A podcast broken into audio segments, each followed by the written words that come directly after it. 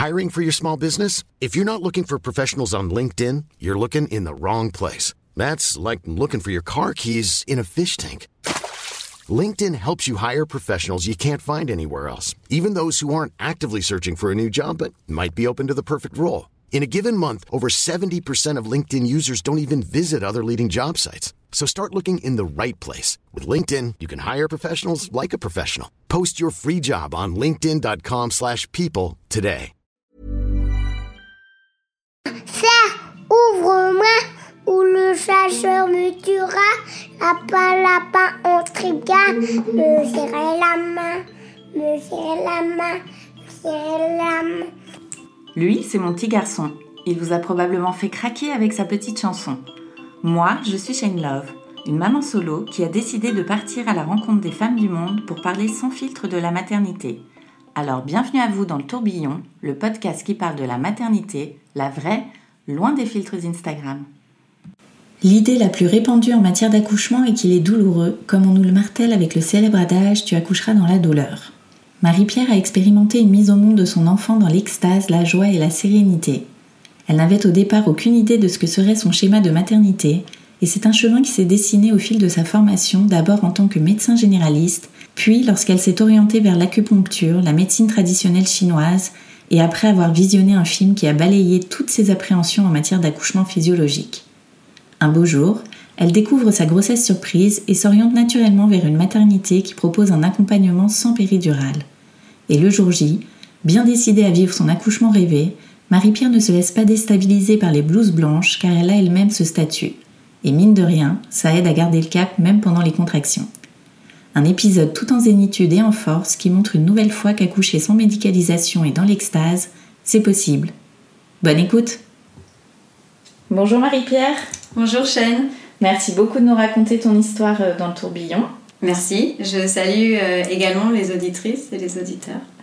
Alors, tu es médecin acupunctrice et tu, as, tu viens de sortir euh, récemment le livre Tu accoucheras dans l'extase. Et hum, on va donc revenir un petit peu en arrière pour savoir un petit peu comment s'est passée ton entrée dans la maternité.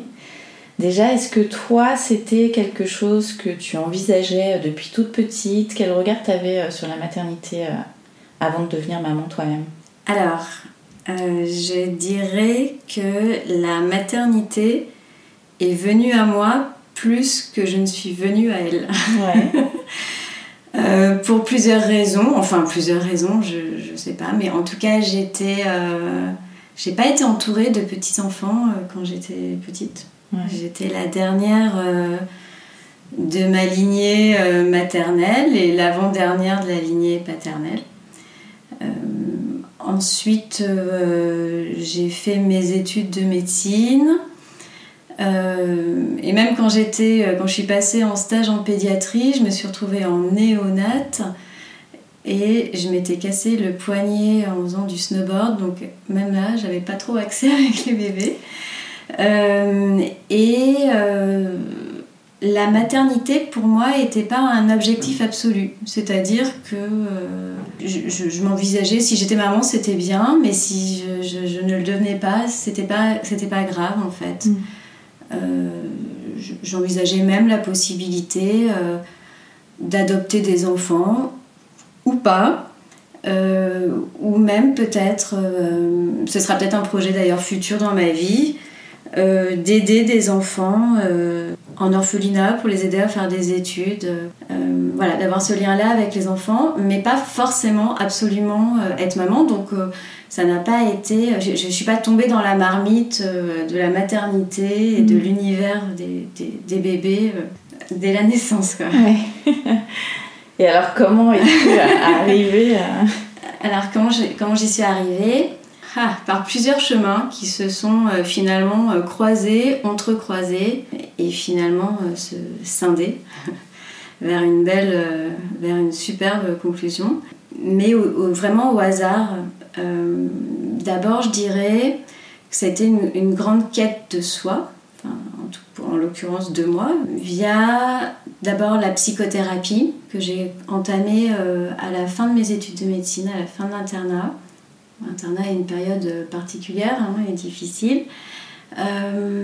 et devant le champ des possibles qui s'ouvrait, j'avais besoin, moi, de, enfin, ma vie en tout cas, j'avais besoin de, d'approfondir, de, mieux me connaître, de mieux me comprendre. Donc, euh, j'ai commencé euh, une psychothérapie euh, que j'ai complétée ensuite, toujours avec une psychologue en psychogénéalogie. Donc là, en fait, la psychogénéalogie, c'est l'étude de notre arbre généalogique en notant les dates de naissance, de décès, de mariage, de nos ancêtres. On essaie de remonter le plus haut possible en ayant évidemment leur nom, prénom euh, également, euh, leur lieu de mariage, enfin voilà, d'avoir toutes ces informations-là, euh, leurs antécédents, pour recouper en fait et voir quels sont les schémas répétitifs que l'on peut retrouver dans sa lignée. Alors, par exemple, comme là, on est sur la thématique de la maternité, parce qu'il peut y avoir plein de thématiques, évidemment, hein, autres que la maternité autre que la maladie. Ça peut être aussi dans les relations, euh, euh, dans notre profession. Enfin, voilà. Euh, donc là, par exemple, moi, moi ça m'a permis de voir que, eh bien, dans mes lignées, les femmes n'allaitaient pas.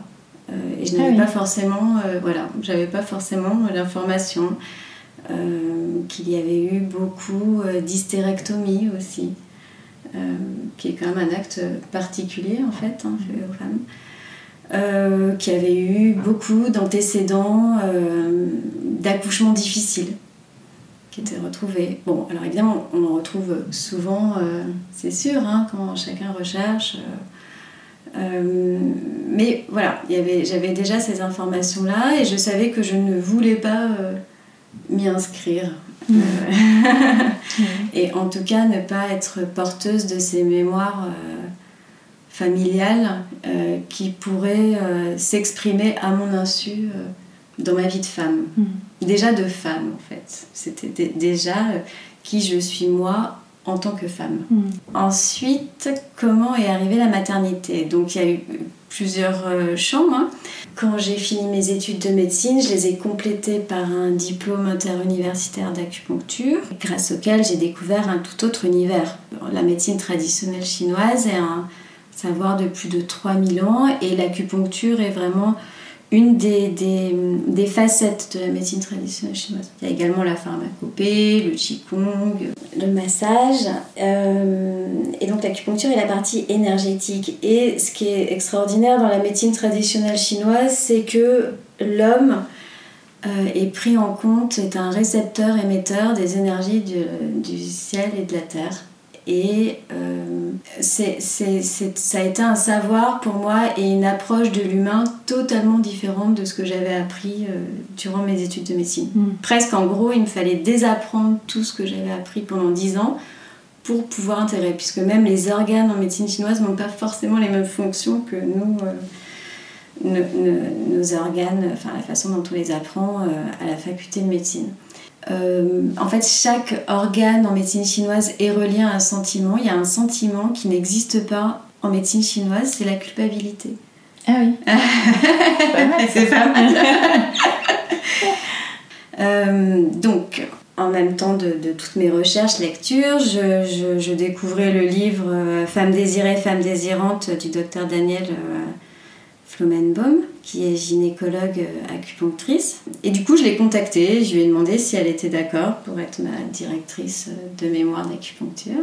D'accord. Euh, parce que j'ai adoré en fait son approche où elle mettait en avant justement toute l'importance de la psychologie et de la gynécologie.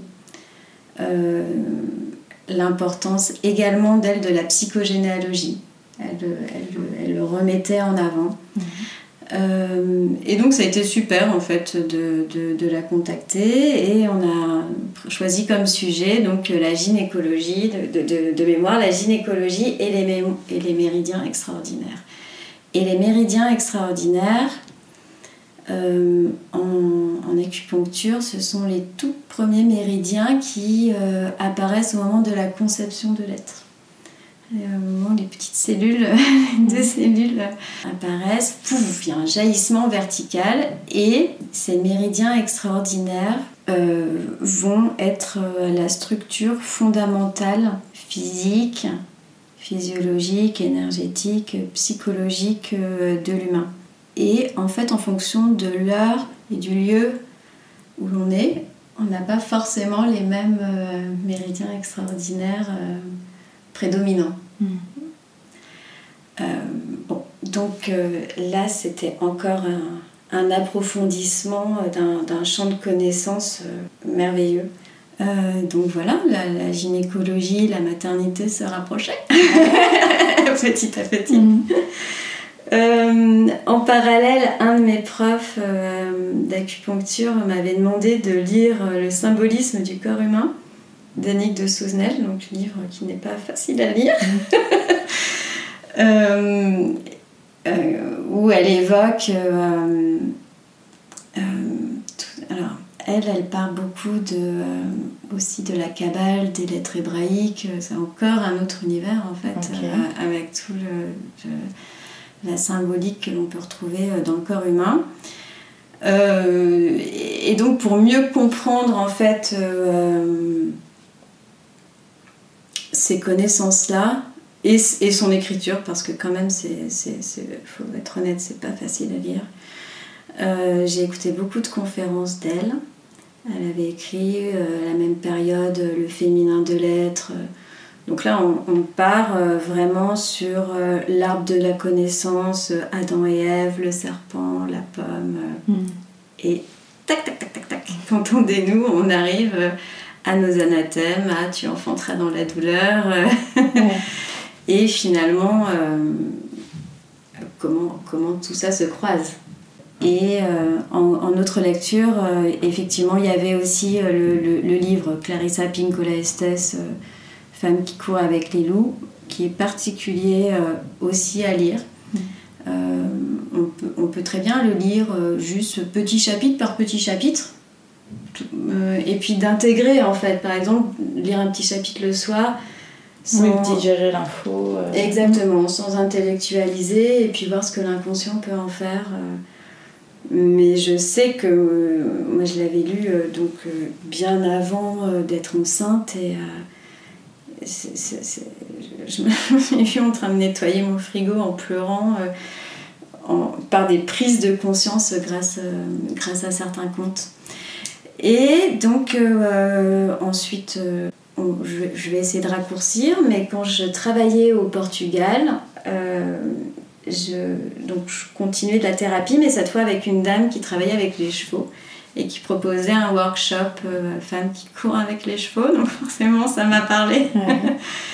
Euh, et, là, je le raconte dans le livre, il y, a, il y a eu ce moment incroyable où elle nous demandait à chacun de choisir euh, de, un, cheval ou un poney qui, qui, avec lequel on avait une attirance. Et puis il y avait un, mais vraiment le plus petit poney là, de, de de tout le centre qui, qui me suivait et qui venait toujours me voir.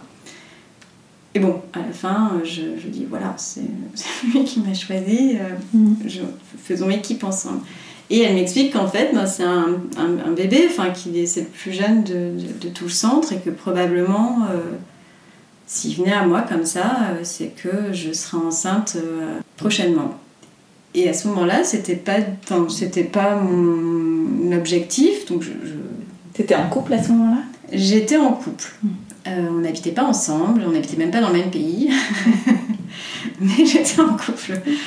Et effectivement, euh, le, la maternité surprise est apparue euh, donc un mois, un mois enfin le temps de savoir, un mois et demi après, et, et on a décidé ensemble de l'accueillir cette maternité et ce bébé. voilà. Comment t'as vécu toi cette euh, maternité surprise euh, quand tu t'en es rendu compte? Alors, quand je m'en suis rendu compte, on s'en est pas rendu compte tout de suite. Mhm. Euh, j'avais fait des tests, mais c'était ressorti négatif. Et puis c'est au deuxième tour, donc un peu plus tardivement, quand on s'en est rendu compte, j'étais très fatiguée à cette période-là. Je comprenais pas pourquoi j'étais si fatiguée. et quelque part de savoir que c'est parce que j'étais enceinte, alors que j'avais fait plein d'analyses qui étaient absolument normales. euh, C'est fou ça. Ouais. Ouais. euh, que euh, bon voilà la vie était là euh, et puis on était tous les deux euh, le papa et moi euh, ok en fait avec euh, avec ce- le, le fait d'accueillir notre notre enfant. Je me revois faire le test et être assise et, le- et regarder le résultat et me dire ok par contre, je ne me voyais pas du tout faire euh, ma grossesse seule. Et donc, en fait, euh, moi qui étais installée euh, dans une clinique internationale depuis un an, j'ai décidé donc d'arrêter de travailler là-bas et je suis revenue à Paris. D'accord. Et j'ai pris la décision de ne pas retravailler pendant toute la grossesse. Volontairement. Ben parce que comme je suis médecin acupunctrice, euh, je ne me voyais pas du tout euh, repartir comme plusieurs années auparavant, à refaire des remplacements en médecine générale, à me remettre dans le fauteuil de quelqu'un, à être dans une ambiance euh, finalement à risque pour ma santé, pour mon bébé, stressante Mhm. aussi, parce qu'il faut dire ce qui est. c'est un métier qui est difficile et stressant. Et donc j'avais pas du tout envie euh, de vivre ça. Donc là, ton chéri est aussi à Paris À ce moment-là, ouais. Mhm. Mhm. Ok. Ouais, ouais, ouais. Donc je reviens à Paris et on habite ensemble. euh, voilà. Et la grossesse euh, s'est super bien passée. Ouais. Mhm. Alors toi, tu étais blindée de connaissances en plus. Euh, là, tu avais... Alors, tu connaissais tout le corps humain, toute l'histoire de, de la procréation. Enfin, euh, Est-ce que tu as ouvert d'autres livres pendant ta grossesse ou, euh, ou tu as laissé un petit peu euh, le feeling euh, Euh, Alors, à l'époque, on avait moins d'infos, je trouve. Euh, On avait moins ces, ces, ces- ces notions de petits films en 3D, en couleur, où aujourd'hui, on peut voir la première cellule et... Enfin, à la limite, si, moi, c'est vrai que je les avais de par mes cours, mais euh, même encore, j'apprends, en fait, aujourd'hui. Euh, Ouais. je, trouve, je trouve ça génial, en fait. Euh, euh, alors oui, c'est vrai que sur l'histoire du développement, euh, non, ça je me suis pas trop intéressée sur le sujet. Euh, et donc, en fait, moi, ma, mon- ma, ma- ma- surtout ma première question était de me dire, parce qu'on m'a dit, oh là là, mais t'es à Paris, mais il faut que tu t'inscrives dans une maternité, je sais pas si tu vas trouver de la place. donc, ma première- ma- mon premier questionnement, il était celui-là, en fait. Mhm. Où, où est-ce que j'accouche? Et sachant que quand j'étais au Portugal, euh, j'avais rencontré plein de femmes, en fait, en inter- qui vivaient... euh, qui, enfin, qui, qui, qui avaient vécu partout dans le monde et en fait qui avaient accouché à, à domicile et pour qui c'était normal en fait. Donc j'avais eu plein de témoignages comme ça. Si bien que je m'étais euh, au début plutôt projetée dans, dans, dans cette possibilité d'accoucher à domicile. Sauf qu'en fait c'est juste impossible de trouver une sage-femme, enfin impossible, c'est possible mais c'est très difficile de trouver une sage-femme qui accouche à domicile parce qu'elles ont des, des, des assurances privées euh, exorbitantes, Mhm. donc euh, pour se protéger en fait, Enfin, c'est assez compliqué. Et puis en plus à l'époque on habitait dans un, un petit atelier d'artistes, Bon, c'était très sympa, hein, avec un patio commun, euh, avec d'autres voisins et une cour commune. Mais du coup, j'avais peur de ne pas vraiment me retrouver dans une intimité le jour de l'accouchement et que tout le monde euh, boive l'apéro autour de moi en disant ça va aller. et bon, donc euh, ça, et puis, euh, et puis aussi, je crois que je. je oui, bien sûr, c'était, j'avais cette idée d'accoucher naturellement, mais c'était pas non plus euh, un objectif total et absolu à atteindre quoi qu'il arrive. Euh, je suis pas une fan de douleur euh, comme les autres. hein. Euh, et donc j'avais aucune idée, moi, comment se passerait mon accouchement, est-ce qu'il se passerait bien? Au final, moi j'avais quand même des échos, même si je les avais travaillés, et puis, enfin, personnels et familiaux, et puis, et, et pas que, quoi. Donc, Ouais. euh, donc on, on ne sait jamais, en fait, et avoir cette unité de dire on ne sait pas non plus. hein. Et la chance, c'est que euh, il y avait une maternité qui, euh, qui proposait en fait des accouchements physiologiques et naturels, donc au Lila, donc Mhm. j'étais pas très loin. Et donc, je me, donc j'étais tout de suite au Lila m'inscrire et ils m'ont accepté. Et donc j'étais très rassurée déjà de ça, parce que je, je, je savais que j'avais cette option d'un accouchement naturel, mais que euh, si ça se passait mal ou si j'avais mal, enfin si je ne gérais pas, j'aurais la possibilité d'une péridurale. D'accord, donc là tu pars quand même dans l'optique de tester, euh, de tenter euh, l'accouchement physiologique. Ouais. Hmm. ouais. Est-ce que tu fais une préparation particulière pour ça? Comment tu... Hmm. pourquoi aussi je pars dans l'idée de l'accouchement physiologique de par tous les petits chemins décrits. Euh, mm. euh, parce qu'également, euh, au moment où, je, où on découvre le, bébé surprise, en fait, au-delà du côté bébé surprise, pour moi, à, partir de ce moment-là, la vie était en moi. Et, et c'était fondamental, en fait. Et c'était ce qui était le plus important. D'où l'idée de ne pas travailler. Mais mhm. c'était, il y, avait euh, vraiment une notion euh, de sacré en fait dans cet accueil. Et tout de suite.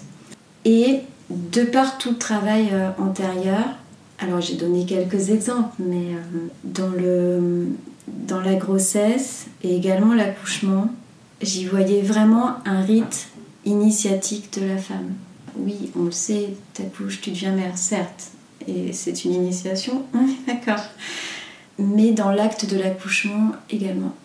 Parce que euh, j'avais vraiment conscience euh, qu'on était, euh, enfin que les femmes, mais les hommes aussi, hein, c'est quand même nos partenaires, hein, enfin en tout cas que l'humanité, qui, a des croyances profondes inscrites et et qu'on peut en fait euh, les dépasser. C'est un peu comme l'histoire de la, euh, de la petite grenouille euh, qui veut monter la colline et puis elles sont plusieurs et puis au fur et à mesure du chemin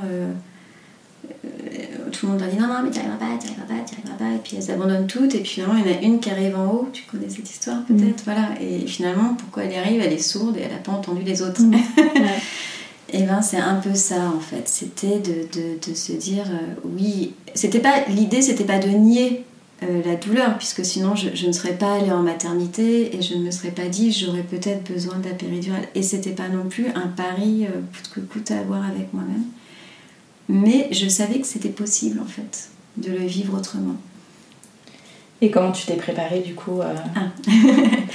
Donc quand je me suis inscrite à la maternité, euh, là, j'ai découvert le chant prénatal, euh, puisqu'il proposait des cours de chant là-bas. Donc, euh, à partir du, quatrième mois, j'ai commencé à, aller en cours là-bas. Ça, c'était super sympa, parce que c'était toutes les semaines. Alors, les, les, pères sont également conviés, les grands frères, grandes sœurs également. nous, on était qu'entre femmes à chaque fois. Mmh, de par mon expérience. Euh, et c'était très, c'était très, c'était très doux, comme très doux et joyeux en fait comme moment. La, la, la, prof euh, qui s'appelle Marie-Laure Potel euh, est quelqu'un de, de, de, très enthousiaste. et donc elle joue au piano et puis elle nous apprenait aussi des, des, techniques de respiration, comment lâcher la mâchoire, l'importance des sons graves, l'importance de ne pas partir dans les aigus parce qu'en fait quand on part dans les aigus on se stresse et en fait on ferme la mâchoire et euh, la mâchoire est reliée au périnée ce qu'on sait aussi euh, en embryologie donc ce qui, est, ce, qui est, absolument génial en fait mm. quand on recoupe toutes les infos du corps euh, et que donc plus on crie en aigu plus le périnée se contracte et donc moins il y a de chances que le bébé passe et plus on relâche la mâchoire plus on fait un son grave, et en plus qu'il y a une résonance dans le bassin, et plus ce bébé peut passer. Donc voilà, elle nous faisait des, des, rappels euh, ainsi, et puis c'était sympa, des mamans passées euh, pendant les cours, euh, nous raconter leur accouchement. Mhm. donc il y avait cette notion vraiment de, de, sororité qui était là. Parce que moi, à l'époque, quand j'étais enceinte, j'avais pas d'autres amies enceintes. Mhm. Ça, ça, peut arriver, ça, c'est sympa quand on est. Oui. Oui. Mhm avec d'autres amis ou de famille. Bon, là, c'était pas le cas. Donc, euh, ça me permettait aussi de, d'être dans mon univers, en fait. Euh, donc il y a eu cette, cette, préparation, il y a eu bon, l'acupuncture évidemment tous les mois, bon, j'en faisais déjà avant, et mon amie acupunctrice euh, m'a suivi donc tous les mois et à la fin j'avais même la sage-femme qui me faisait de l'acupuncture. Euh, elle, elle, était à la maternité des Lilas. Bon, elle n'a pas été là le jour de mon accouchement, mais ça aurait pu. Euh, et donc l'acupuncture, c'est vrai que comme, comme je te l'expliquais, on travaille vraiment sur le corps et l'esprit. Donc ça peut accompagner toutes les douleurs, hein, ça peut être les nausées, les sciatiques, etc et où les, émotions qui remontent. Euh, en autre préparation, il y a eu l'aptonomie, mhm. Qui était une préparation, là pour le coup, vraiment avec le papa. Parce que sinon on ne peut pas faire le, les séances, enfin le papa, après ça peut être avec, euh, si c'est de maman, avec de maman, enfin, mhm. mais voilà, il faut que ce soit les, les, les parents. Euh, en l'occurrence, pour nous, ben, on nous a conseillé euh, une psychothérapeute, donc, mais ça aurait pu être une sage-femme, hein, ça aurait pu être euh, un autre professionnel de santé. La fréquence était à peu près une fois par mois également. Et au début, donc c'était de rentrer en contact avec le bébé, poser les mains sur le ventre. on avait beaucoup d'émotions qui remontaient, c'était super chouette. Euh, et à la fin de la grossesse, surtout, elle nous a préparé euh, tous les deux à diverses positions euh, pour l'accouchement, pour éviter les douleurs en fait, ou les amoindrir, et aussi sur la façon dont on pouvait accueillir notre bébé. Donc c'était entraîné à l'accueillir. Donc c'était c'était une période assez. Les, derniers étaient assez marrants, c'était drôle à s'entraîner.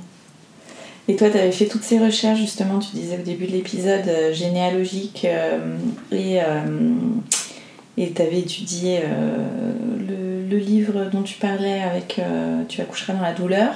À aucun moment, tu t'es dit que potentiellement, ça, tu n'y arriverais pas, ou t'étais dans quel état d'esprit, en fait? Même si tu savais donc, que tu pourrais avoir accès à la péridurale.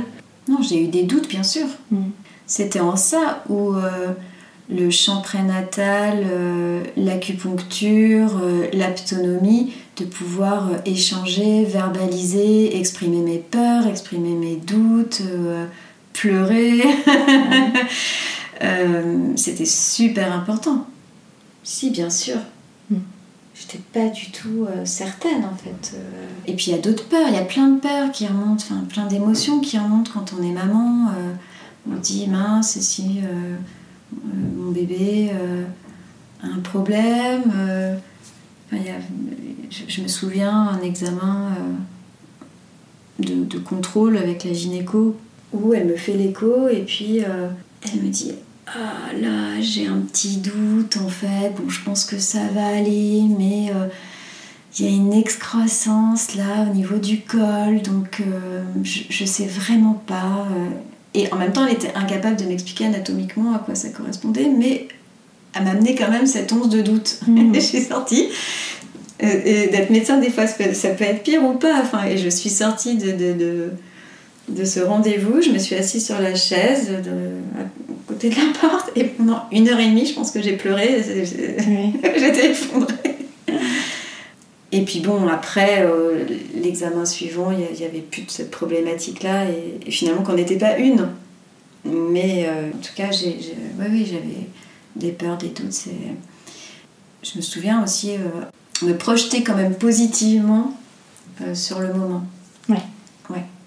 Les projections du... Mmh positive, ouais. De me dire, bon, on va aller à la maternité, ok, sur le chemin, ça va bien se passer.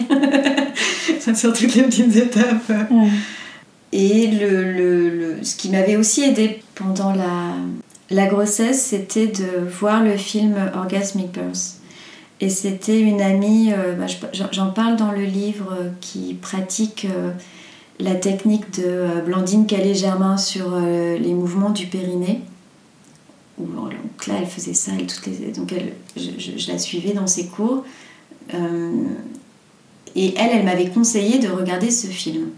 Et dans ce film, on, voit une femme euh, qui accouche, alors elle vraiment dans, l'extase et dans, même dans, l'orgasme, et de la voir, de, ça, ça crée une réalité en fait.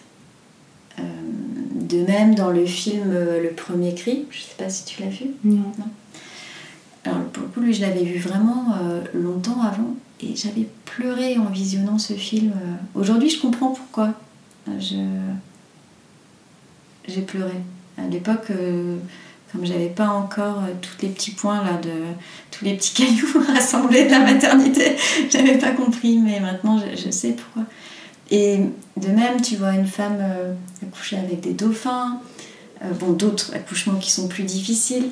Mais de voir des accouchements simples, doux, beaux, euh, eh bien moi ça m'avait, ça m'avait vraiment inscrit dans cette réalité, de, dans ce possible-là. Parce que, quand même, euh, au-delà de l'inconscient, est quand même clairement véhiculé aussi euh, une vision difficile de l'accouchement. Mmh dans les livres, dans les films. C'est un peu comme l'acupuncture, quand les gens viennent me voir et que je leur pose que 2, 3, 4 ou 5 aiguilles. Ils ne comprennent pas parce qu'en fait, eux, ils ont l'impression qu'ils vont être comme un hérisson avec plein d'aiguilles dans le dos, ça fait super mal. Et non, non, non. pas forcément. Et alors, comment s'est passé le jour J euh? Le jour J, euh, le jour J, il a duré euh, presque 24 heures en fait, avec le pré-travail D'abord, j'avais. En fait, moi, j'avais quasiment pas eu de contraction euh, pendant la grossesse. Donc, euh, finalement, quand c'est arrivé, euh, j'ai connu, reconnu cette douleur que je ne connaissais pas. la phrase est un peu bizarre, mais on est. Ah, ah. Alors, l'accouchement était prévu deux semaines plus tard. Mais bon, on sait bien que le dernier mois, tout peut arriver en fait. Enfin, même avant, mais particulièrement au 9e mois. Euh, donc euh, voilà, d'abord une contraction toutes les heures. Euh, donc à partir de ce moment-là, je me suis vraiment intériorisée en fait. J'ai commencé à vraiment couper avec l'extérieur, couper le téléphone. J'ai envoyé quelques messages à des amis, des amis mamans, à leur demande, hein, pour être vraiment reliée. Et ça a été très doux. Et puis et puis surtout, dès que je mettais en application euh, les positions qui me convenaient et les sons graves, euh, la, douleur de contraction, elle passait. Euh, alors, il fallait que je mette en application tout de suite, c'est-à-dire que si dans le millième de seconde je le faisais pas et que je, commençais au bout de 2-3 secondes, c'était beaucoup moins efficace déjà. Parce que là, tu es arrivée à la maternité et tu été en salle nature Ah non, ça n'est pas du tout passé comme ça. En fait, on a eu donc le, fameux pré-travail qui était en journée, avec une contraction par heure. Ensuite, en fin d'après-midi, on est parti se promener, marcher. Euh, euh, et puis en rentrant, les contractions se sont rapprochées. J'ai pris un bain. Bon, là, donc tout allait bien. Hein, et puis, euh, vers minuit, une heure, vers minuit, une heure, mon conjoint commençait en fait à stresser qu'on reste à la maison. Et donc on appelle la maternité. La maternité nous dit bon, venez d'ici une heure à peu près. Donc c'était très bien parce que c'était la nuit. Donc pas d'embouteillage à Paris. Euh, donc on est arrivé vite à la maternité. Euh, et euh, alors oui, c'était une nuit de pleine lune. Est-ce que ça joue? Mais en tout cas, il y avait beaucoup d'autres mamans arrivées avant moi si bien que euh, toutes les salles euh, d'accouchement étaient, étaient, et de consultation, les deux en fait, hein, étaient déjà prises, donc il n'y avait pas de place. Donc euh, on m'a demandé d'attendre au bout d'un couloir. et j'avais une sage-femme qui m'avait dit d'anticiper en fait, de, de, pouvoir créer ma bulle où que je sois, mmh.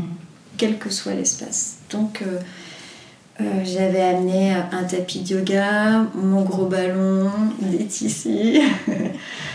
euh, j'avais pas amené de poste de musique, j'aurais pu, hein, parce que, ou des enceintes maintenant, mais, euh, mais non, j'ai pas fait d'ambiance dance floor dans le couloir. Mais bon, donc je me, je me suis créé cet espace-là, je me suis mis à quatre pattes dans le couloir et je. Et, et pourquoi en fait?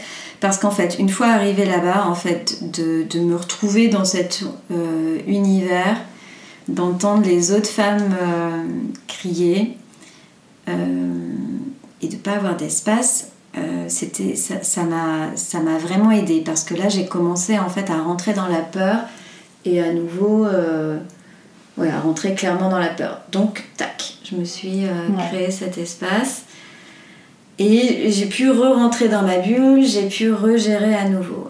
Et puis la notion du temps je l'ai l'ai peu hein, pas.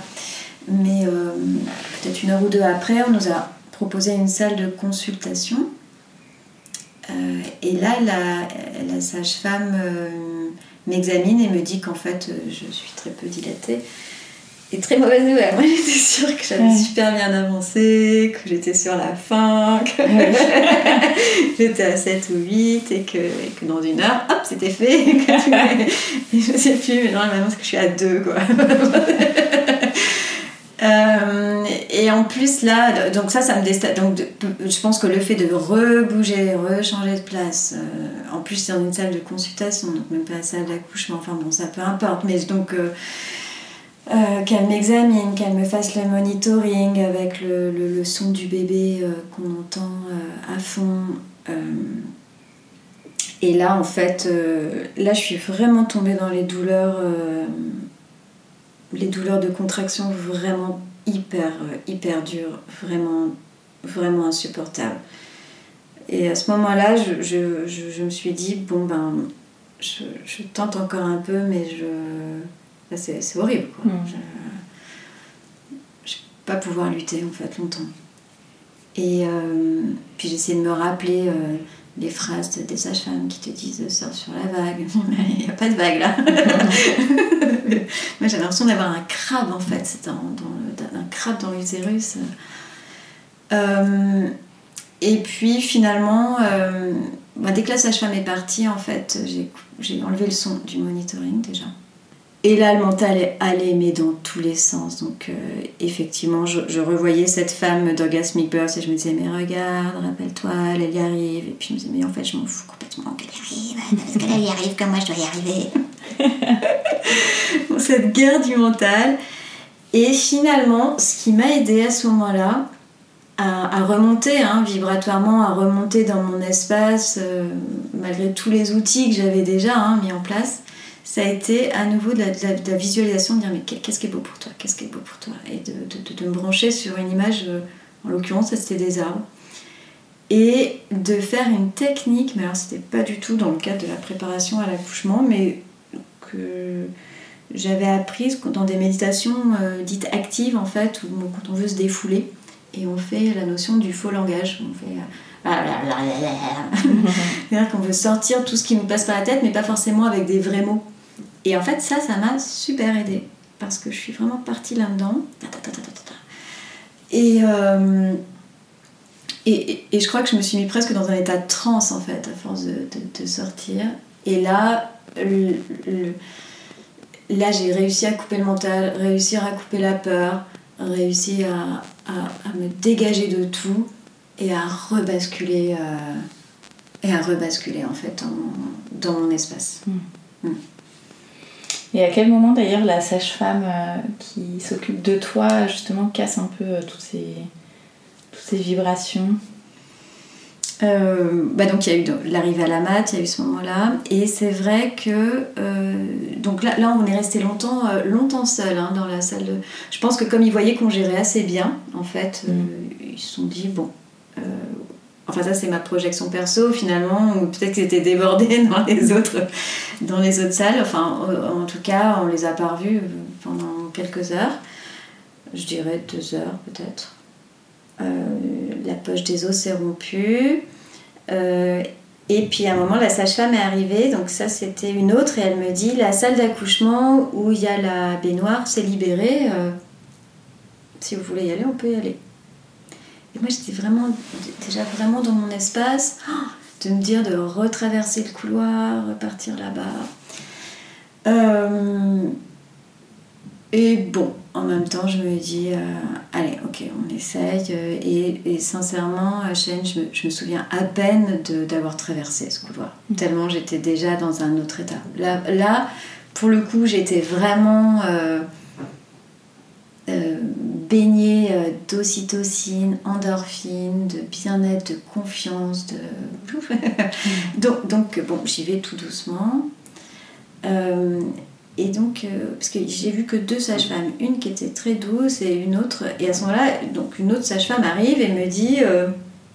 donc elle me remet le monito, elle me demande de me mettre sur le dos, sur une table, alors que depuis le début, moi je suis quatre pattes, appuyer la tête sur mon ballon avec mon bassin qui fait des grands 8, mais je ne contrôle même pas le bassin qui fait des grands 8. hein. D'ailleurs, je- je- moi j'étais sûre que j'accoucherais euh, euh, accroupie euh, ou debout, enfin, mais pas du tout dans cette position-là, pas du tout avec mon bassin qui ferait un grand 8. Et donc elle, elle me demande, en fin d'accouchement, de me mettre, donc de changer de salle à pied et de me mettre sur le dos, sur la table d'examen, avec le monito. Et je refuse en fait, je dis, ben non, en fait non, non, moi je, je vais bien et je ne vais pas me mettre dans cette position. euh, en plus, je savais très bien que d'être allongée sur le dos, ça bloquerait l'ouverture de, mon- de mon bassin et mon sacrum. Donc, euh, puis, puis spontanément, j'avais pas envie. Mm. Mais elle ne lâche pas, moi non plus. Donc, euh, bon, il fallait quand même faire ce monito. Donc, j'accepte et je me mets en position pont de yoga faire la table d'examen pour faire un espèce de compromis entre ce qu'elle veut et, et ce qui, moi, me fait du bien. Et à ce moment-là, elle se rend compte que j'ai des aimants sur mon corps que j'avais euh, positionnés sur des points d'acupuncture euh, pour être dans mon autonomie en me disant bah, si j'ai pas de sage-femme qui fait de l'acupuncture, euh, j'allais pas demander à mon copain qui n'est pas acupuncteur de, de me poncturer. Puis bon, les aiguilles, ça fait, enfin, c'est quand même particulier, donc, euh, donc je m'étais mis des aimants en fait euh, pour, pour aider euh, le col à s'ouvrir. Et donc là, elle me dit Ah, ça sert à quoi les aimants? C'est pour ouvrir les chakras? Et c'était tellement inadapté en fait qu'elle me parle comme ça à ce moment-là. Je l'ai regardée d'un. Alors, je. C'était plutôt le témoignage là de, mon conjoint qui, qui, m'a dit Mais tu, tu l'as regardée en lionne. Et j'ai tendu le bras et la main, je lui ai montré la porte et. et j'ai même pas dit un mot en fait. C'était Mais toi, mais toi tu sors en fait. Ouais. Enfin, tu, tu n'as juste rien à faire là en fait. Et elle est sortie. En fait, je pense que j'étais tellement déterminée qu'elle est sortie. Et effectivement, j'ai j'ai conscience que euh, probablement, si je me suis permise euh, d'avoir cette action-là, euh, c'est parce que je suis médecin. C'est-à-dire que j'étais pas du tout intimidée. Euh, alors même si moi, j'avais jamais travaillé dans cette structure, dans cette maternité, je ne connaissais aucun, euh, au- aucune des sages-femmes euh, qui étaient là ce jour-là, enfin aucun, aucun membre de, de- de l'équipe. Mais c'est vrai que la blouse blanche, le, le côté blouse blanche m'était familier et, euh, et donc oui, c'était tout à fait naturel de, de lui dire de sortir en fait. Mm. Et, et donc voilà, malgré cela, là, je, je suis pas du tout retombée dans le champ de la douleur, je suis Mm. vraiment restée dans mon bien-être. Ouais. Mm. Je crois que j'étais profondément euh, bien en fait et déterminée et, euh, et puis euh, donc euh, elle avait dit vous gardez le monito 20 minutes, au bout de 20 minutes vous pourrez aller dans l'eau. Donc là j'ai demandé euh, à mon conjoint de surveiller les 20 minutes et au bout de 20 minutes euh, j'ai enlevé le monito. Elle, elle n'était pas revenue. Enfin, personne n'est revenu d'ailleurs.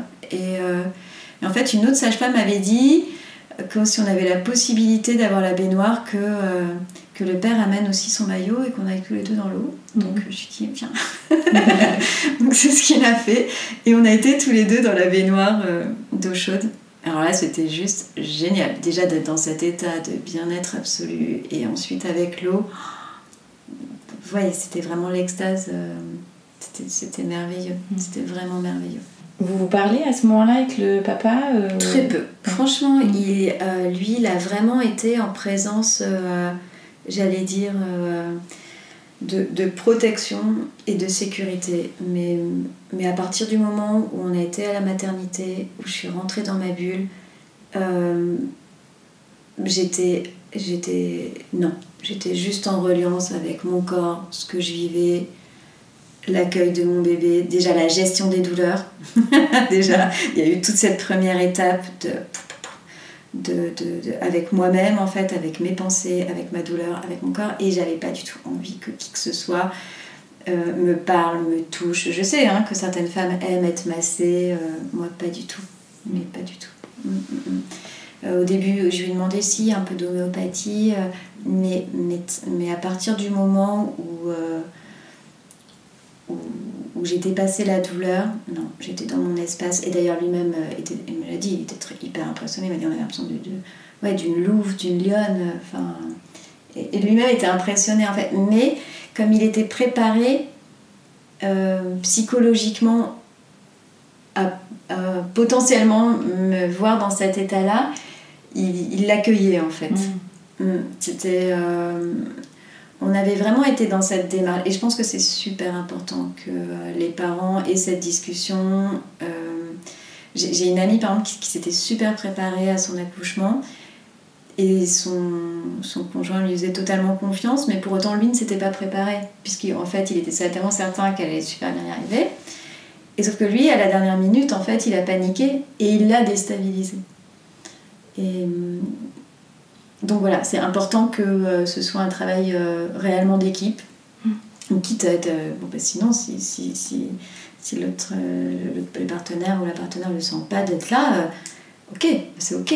Mais en tout cas d'être de, dans cette préparation euh, psychologique de, de, ce qui peut enfin d'accueillir ce changement de de la maman au moment de l'accouchement c'est clair qu'on vit un moment euh, incroyable on a quand même un corps euh, qui s'ouvre pour accueillir un être humain c'est incroyable mm.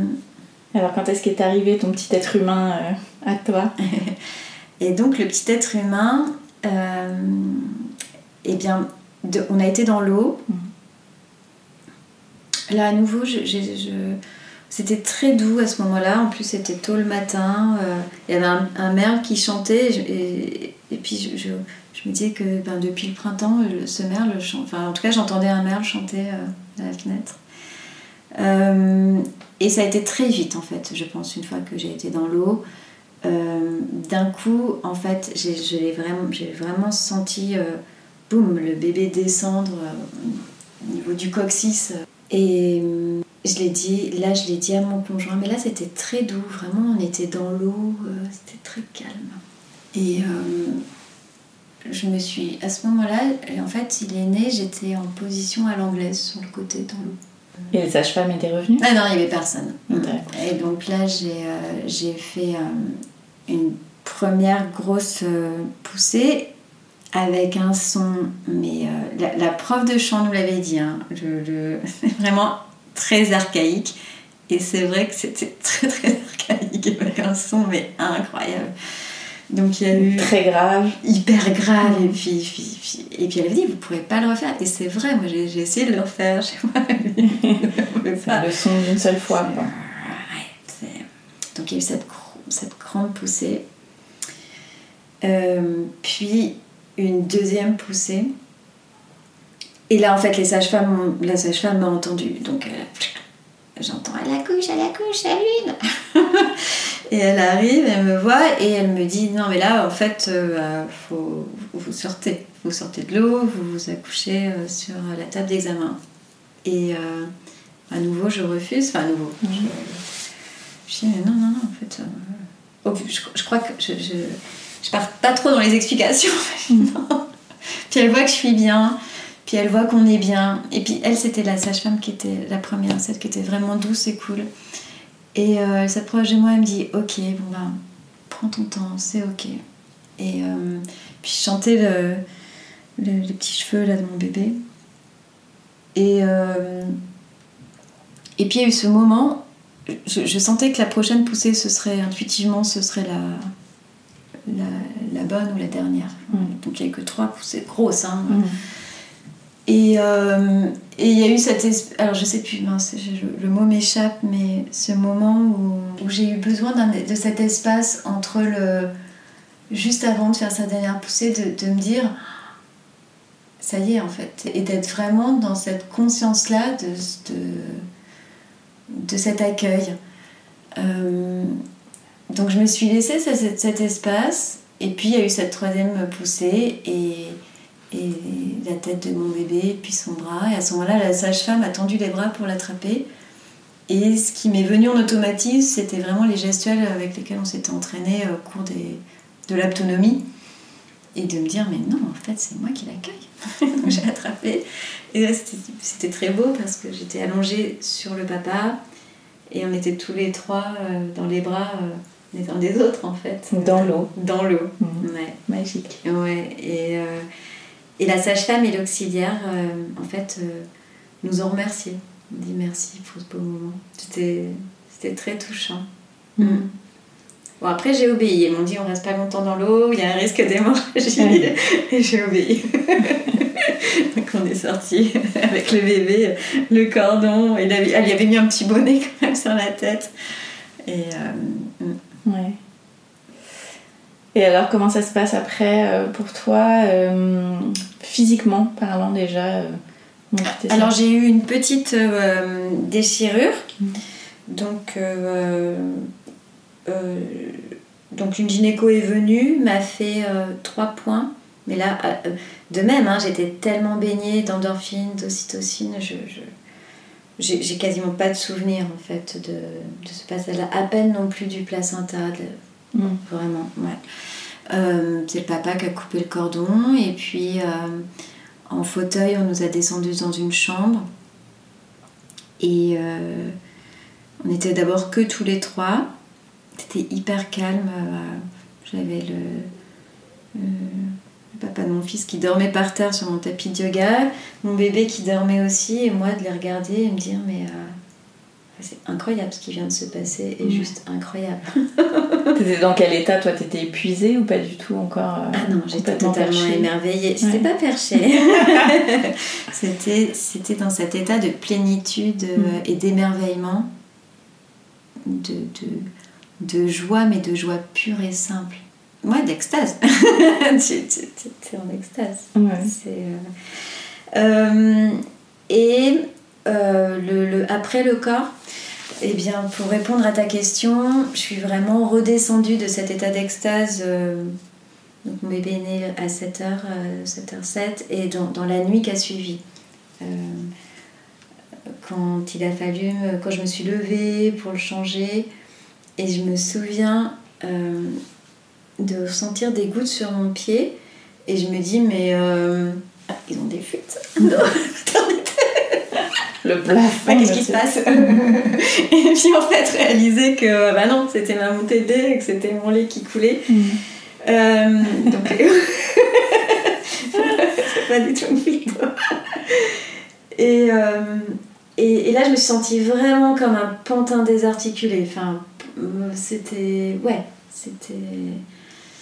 Euh, ouais, j'avais vraiment cette, cette, sensation de pantin désarticulé. C'est vrai que euh, on conseille souvent de, de, porter des ceintures lombaires et, moi c'était ça m'a fait un bien fou de le porter après mhm. l'accouchement.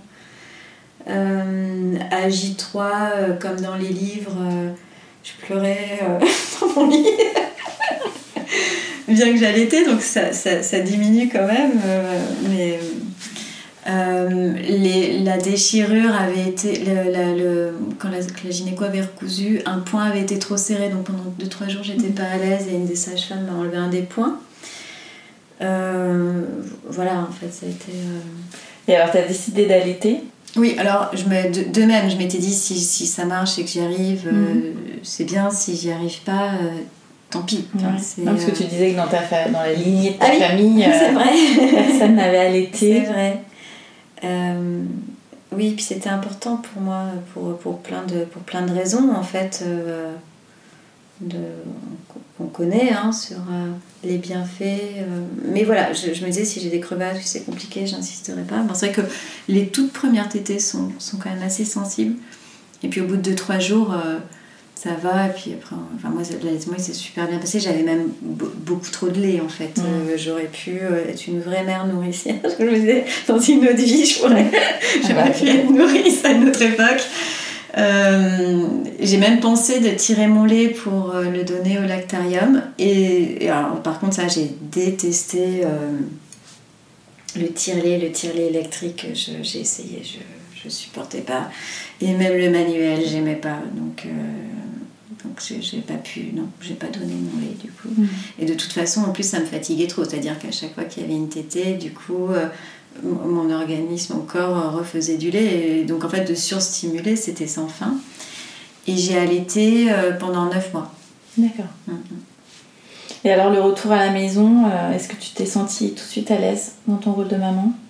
Alors, on est resté pendant 3 jours à la maternité. Alors, ce qui était un peu difficile, c'était d'être en chambre double et en même temps, j'étais très contente d'être à la maternité, de prendre mon temps.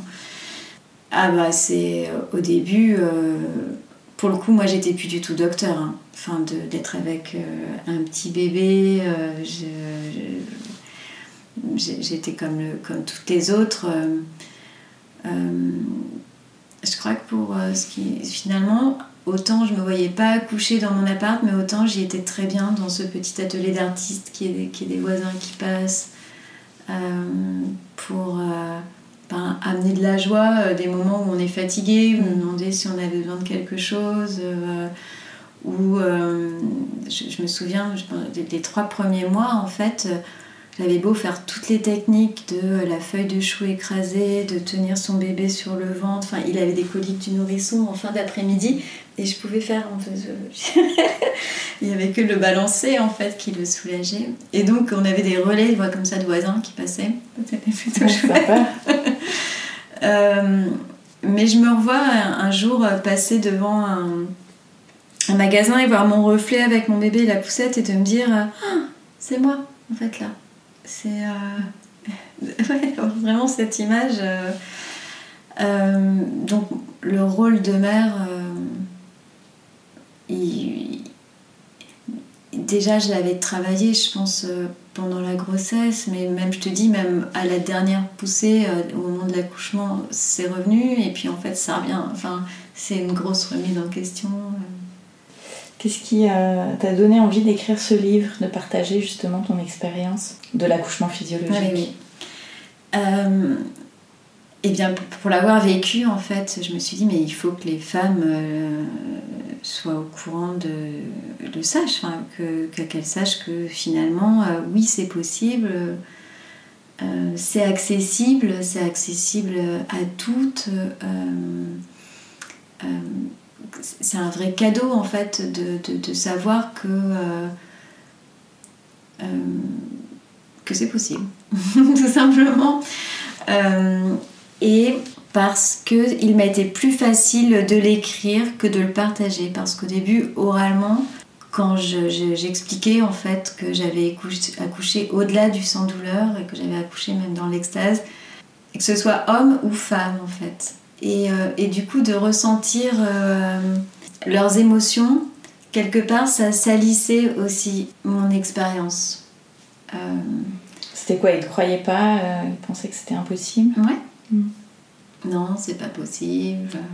Ouais, c'était assez dur en fait de, de, en fait, de, de, se dire que des gens étaient à ce point-là formatés presque.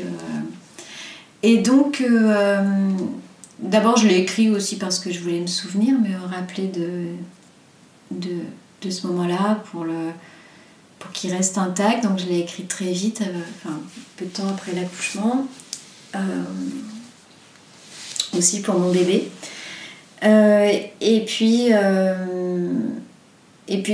en fait, avec le père, le père de mon fils, on s'est séparés quand il avait 18 mois. Euh, et donc là, j'ai pas du tout eu le temps de m'occuper, d'envoyer à des éditeurs. Euh, il fallait que je, je recrée ma patientèle, que je m'occupe de mon bébé. Enfin, bon, voilà. Euh, et donc le projet, je, l'ai même presque oublié en fait. et puis en 2019, il y a eu le rapport que Marlène Schiappa avait demandé sur les violences obstétricales. À, à nouveau, beaucoup de documentaires, de paroles qui se déliaient à ce sujet-là. Euh, et voilà, en écoutant une émission sur France Inter, je me suis dit, euh, mais en fait, euh, j'ai aussi une réponse à ça, en fait. de... Et donc, en fait, j'ai- repris le livre, je l'ai relu. J'ai ah, tellement d'émotions en relisant euh, Mm. ce, ce moment euh, extraordinaire de vie.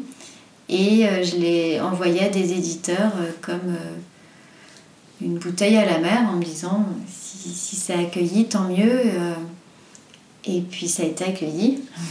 et et je- et j'en suis ravie euh, aujourd'hui. Je pense qu'en plus, euh, aujourd'hui, les, les- effectivement, le- il y, a- il y a une vraie ouverture d'esprit sur, sur cette, sur cette expérience-là. On est de plus en plus nombreuses à partager. Alors peut- peut-être pas beaucoup dans l'extase encore, euh, mais en tout cas du sans douleur.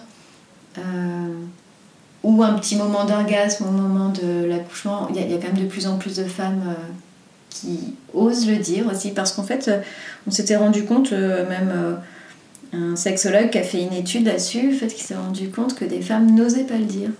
Oui. Et on en revient toujours à notre fameux péché des chairs. Et la boucle est bouclée.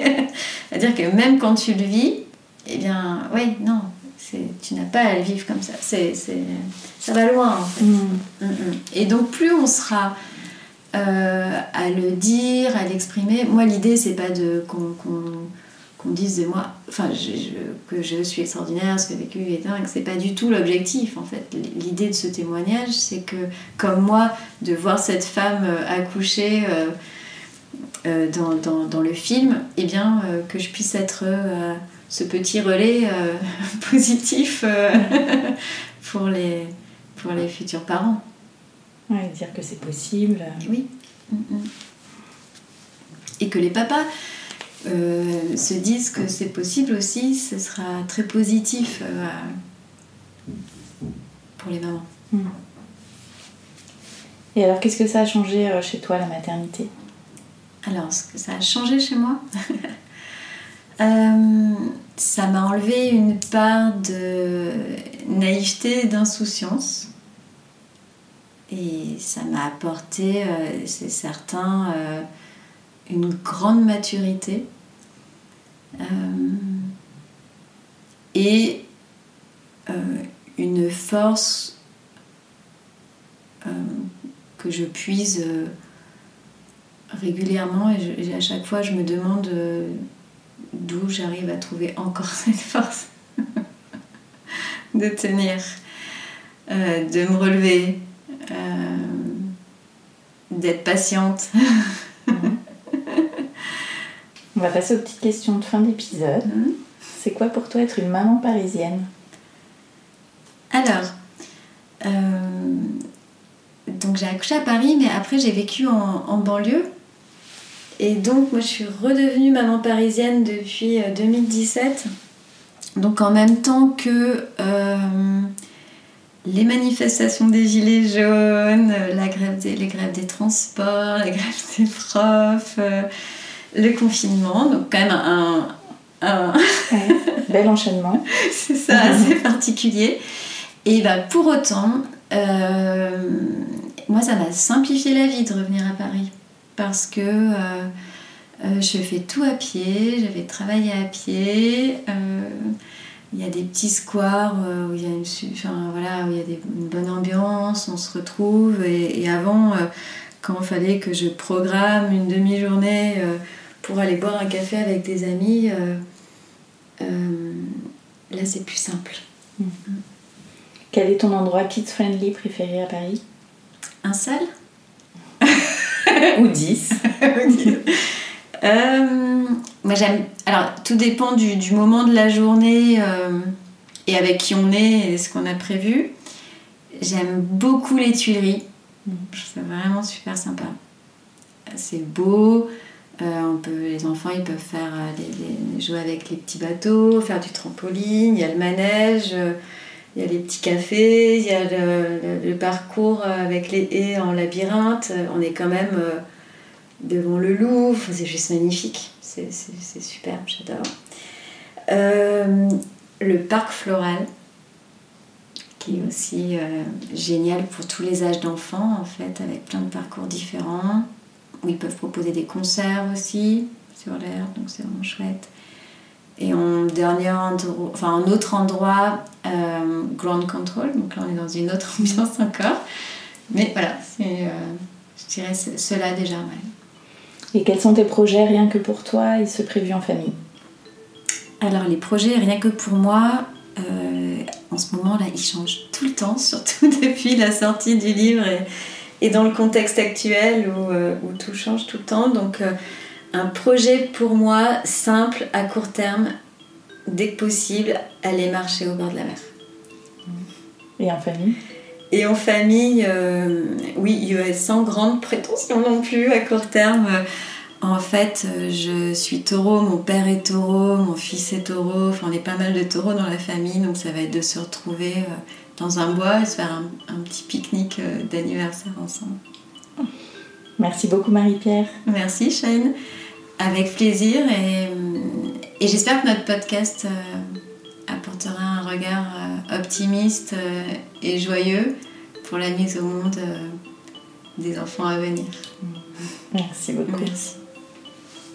Merci d'avoir écouté le tourbillon et si ce podcast vous plaît, vous pouvez le soutenir en mettant un avis et 5 étoiles sur votre application podcast. Cela m'aidera beaucoup.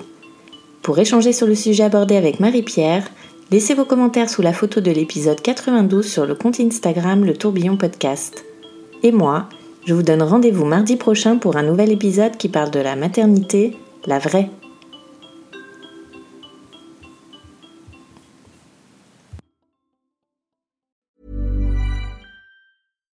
When you make decisions for your company, you look for the no-brainers. And if you have a lot of mailing to do, stamps.com is the ultimate no-brainer. It streamlines your processes to make your business more efficient, which makes you less busy. Mail checks, invoices, legal documents, and everything you need to keep your business running with Stamps.com. Seamlessly connect with every major marketplace and shopping cart. Schedule package pickups and see your cheapest and fastest shipping options from different carriers, with rates up to 89% off USPS and UPS rates. And with the Stamps.com mobile app, you can take care of mailing and shipping wherever you are. Make the same no-brainer decision as over 1 million other businesses with stamps.com. Sign up with code program for a 4-week trial plus free postage and a free digital scale. No long-term commitments or contracts. That's stamps.com. Code program.